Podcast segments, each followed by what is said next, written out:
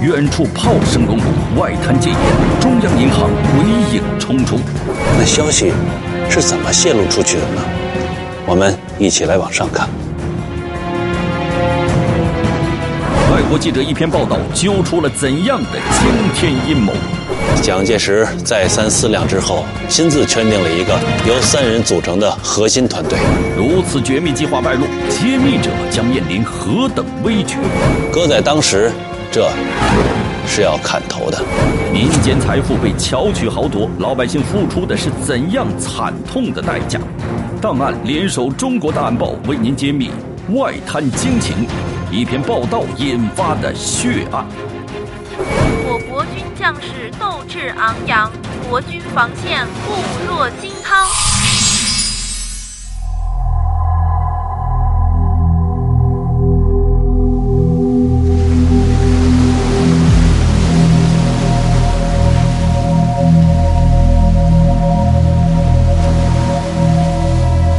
九四八年十二月一日，子夜已过，上海外滩发布戒严。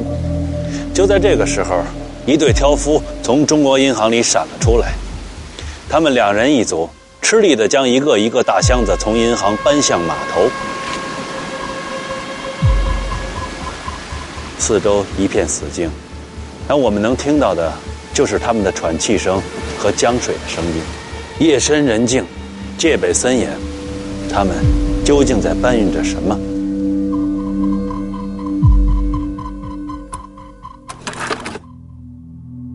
箱子被搬上了早在码头等候多时的海关缉私艇“海星号”。就在这前一天，也就是一九四八年十一月三十日，船员们接到命令，待命出海。没想到这一等，就等到了第二天，十二月一日凌晨一点，艇长下令出发。说是出发，但真正走起来，艇员们有些惊异的发现。这趟航程也未免太短了点吧？基本上就是挪动了一下。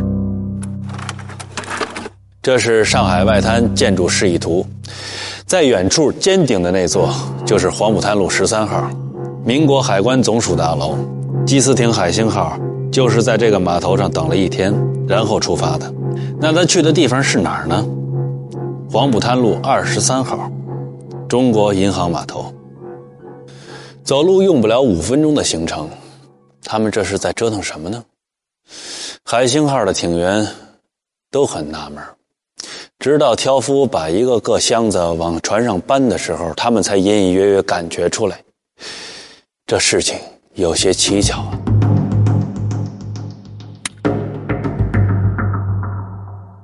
照片上的这个小伙子当年就在船上，他是海星号的水手三副，名叫范元建。想起那个神秘兮兮的夜晚，九十岁高龄的老人家仍是记忆犹新。那么船长就讲了，他说：“我们不要问这个什么东西，今天我们这个任务，就上面交代我们运的东西能够平安的到目的地，这是我们的任务。旁边我们不要问。船上运的是什么东西，不知道。”最终的目的地在哪儿也不知道，整个事件似乎进行的神不知鬼不觉。但有句老话说的非常好，叫“人在做，天在看”。如此隐秘的事件，没等转天就暴露无遗了。让我们再来回顾一下这个历史场景：当时整个外滩都已经被封锁戒严了，是不可能有着闲杂人等进入的。那这些挑夫在当时被称之为苦力。绝对的劳动力，他们除了干活一概不知。那消息是怎么泄露出去的呢？我们一起来往上看。所有的行动都为旁边楼上的一个人尽收眼底。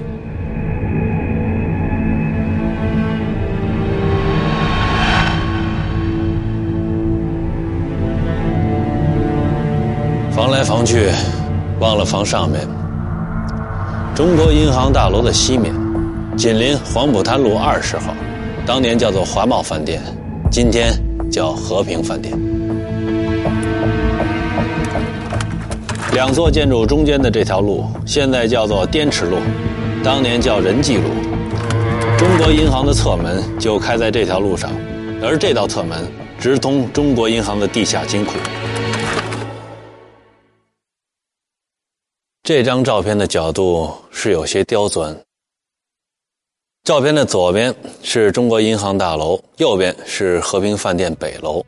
当年那些挑夫挑着担子从银行侧门出来奔码头去的时候，在和平饭店北楼的房间里，那看的可是一清二楚。看到就看到呗，又能怎样呢？真的不一样。当时住在和平饭店北楼，目睹全过程的这位，那可不是一般的客人。他是什么人？他叫乔治·维恩。想知道乔治·维恩是谁？那我们得先聊聊他的单位，离得也不远。黄浦滩路十七号，中国最早也是历史最悠久的英文报纸《字林西报》，而这个乔治·维恩正是《字林西报》的王牌记者。除了供职于《字林西报》，乔治·维恩还是香港外国记者协会的会员。因此，我们在大陆、香港、台湾广泛搜寻，但是很可惜，没有找到他的照片，只能用动画的形式来代替。这是一位经验极其丰富的传媒前辈，高度的新闻敏感，让他在看到搬运过程的那一刻就想到了很多。一九四八年十二月一日当天，稿件就发出来了。这一天的《字林西报》在上海市档案馆里有所珍藏，但由于原件破损的很厉害，所以我们只摘出了乔治·维恩的这篇报道。我们来一起看一下。以福州路、江西路和北京路为界的整个闹市区，从昨晚十一点半开始戒严，所有试图进入这一区域的行为都被阻止。仁济路上的国际电台局房完全封锁。即便是持有上海吴淞警备区核发通行证的报界人士，乃至美军军车，都被禁止进入这一区域。与此同时，一群苦力从中央银行里运出了沉重的箱子，搬到了停靠在对面码头的船上。一篇短报道，两大疑点：第一，乔治·维恩看到的苦力都是从中国银行出来的，但是他为什么要写中央银行？第二，银行里运的到底是什么东西？他们为什么要全城戒严、封锁消息呢？让我们来先看一下被戒严的区域。按照报道的说法，福州路、江西路、北京路为界。呃，圈起来的外滩建筑都有哪些呢？招商局大楼、海关总署大楼、字林西报报社、华贸饭店、中国银行等等，都在这个范围里面。而就在中国银行旁边，这座不起眼的五层建筑，就是中央银行。大家都知道，中华人民共和国央行是中国人民银行，而中央银行就是当时的中华民国央行。作为负责民国货币政策的主体，中央银行只设有办公室，而没有金库。而在旁边的中国银行，它的地下金库其实就是国库。好了。第一个问题解决了，挑夫们搬运的是国库里的东西，那换句话说，那就是国家的东西。那第二个问题来了，到底是什么东西需要这么森严的戒备？一眼就看出背后阴谋，这个外国记者的眼睛真的这么准吗？从一对挑夫牵出了当时中国最高层的领导人，这是不是想太多？蒋介石遗留日记曝光，桩桩件件披露内情。他所谓单纯环境到底指的是什么？档案正在揭秘。即便是在和平饭店的楼上，乔治·维恩也能清楚的看出，那么点儿的一个小箱子，两个人抬依然是那么费劲。黑夜，重担，全城戒严，种种反常的现象叠在一起。让乔治·维恩没有看到箱子里真正内容的时候，就已经做出了判断：这里面是金子，政府正在清运国库，蒋介石要跑。从一队挑夫牵出了当时中国最高层的领导人，这是不是想太多了？靠谱吗？哎，还真想对了。作为一名王牌记者，乔治·韦恩能做出如此迅速的判断，依靠的那可不仅仅是当晚的表面现象。反压迫、反饥饿、反内战。今天，当我们回顾这段历史时，会发现，在各地风起云涌的民主斗争中，人民所反抗的，正是国民党统治下几大败相的真实写照。政治上，蒋介石一心剿匪戡乱，欲置中国共产党于死地，推行独裁；经济上，四大家族控制所有银行，贪腐成风，官商勾结，大肆侵吞倒卖国家财产，无可救药。与此同时，通货膨胀却如脱缰野马，搞得天怒人怨，民不聊生。政治、经济都如此不得人心，军事上穷兵黩武、挑动内战的后果，自然也可想而知。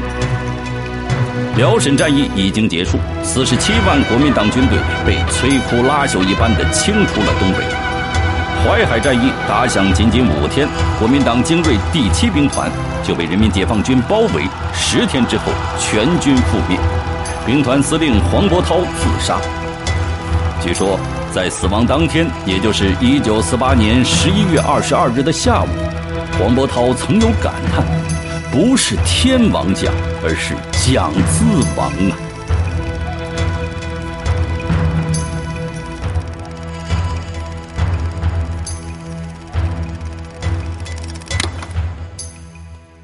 黄伯韬虽然不是黄埔嫡系的，但在国民党杂牌军队当中。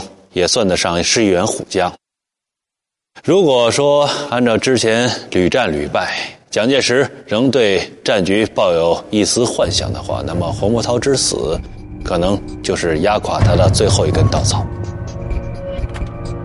我们看到，在这个淮海战役，黄伯韬自缢的时候，当时蒋介石就在他日记里头写了这样的一段话，他就认为。他要另起炉灶，我们很确定，就是在黄伯韬他自缢的那个时间点上面，他就决定他要把黄金给运走。我们刚才听到的是大型纪录片《黄金密档》的制作人丁文静的采访录音。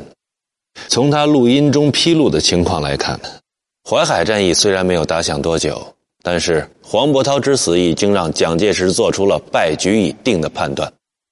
那么这篇日记的全文到底是什么样的呢？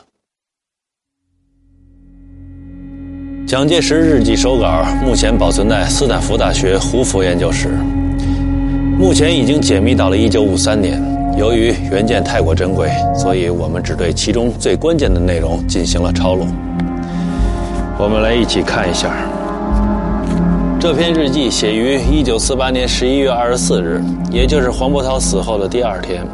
党政军干部之自私、无能、散漫、腐败不可救药。若要复兴民族、重振革命旗鼓，能舍弃现有基业，另选单纯环境，缩小范围，根本改造，另起炉灶不为功。现局之成败，不以为意矣。正应了黄伯韬那句话：“天不亡蒋，蒋自亡。”国民政府之无药可救，其实蒋介石已经看的是清清楚楚。但是他一句“另起炉灶”。将国家社稷置于何地呢？所谓另起炉灶，那不就是撤吗？蒋介石所提到的那个单纯环境究竟在哪儿呢？今天我们众所周知，那个地方是台湾，但是蒋介石在当时设计撤退的时候，他至少做出了三种打算：其一。将国民党军队转移到西康，建立以西昌为中心、西南广大地区为依托的根据地。其二，撤退至海南岛，以该岛为中心，东南沿海地区为屏障，作为国民党的坚守阵地。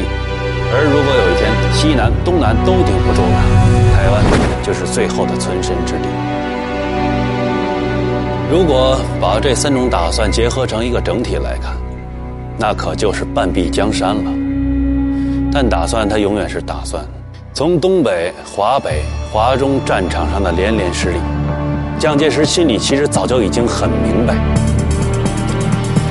剿匪戡乱，实无胜算。之后打算怎么办呢？还得台湾见。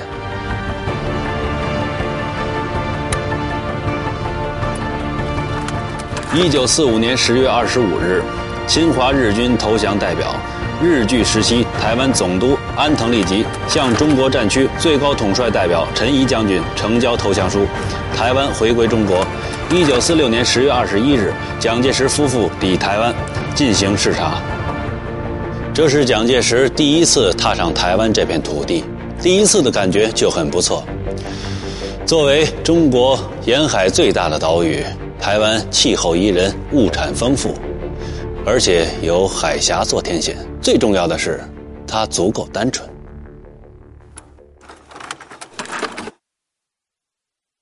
一九四六年十月二十五日，蒋介石在台北主持了台湾省光复周年纪念大会。站在蒋介石身后的那一位，他叫陈仪，是当时的行政长官，请大家记住这个名字，因为。在今后的故事里，他将成为一个举足轻重的角色。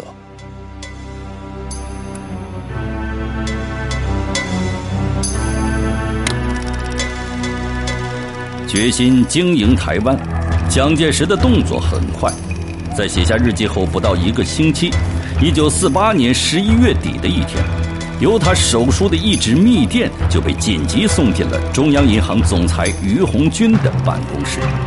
要求简单而明确，在一个星期之内将国库一半的黄金运到台湾，计两百万两。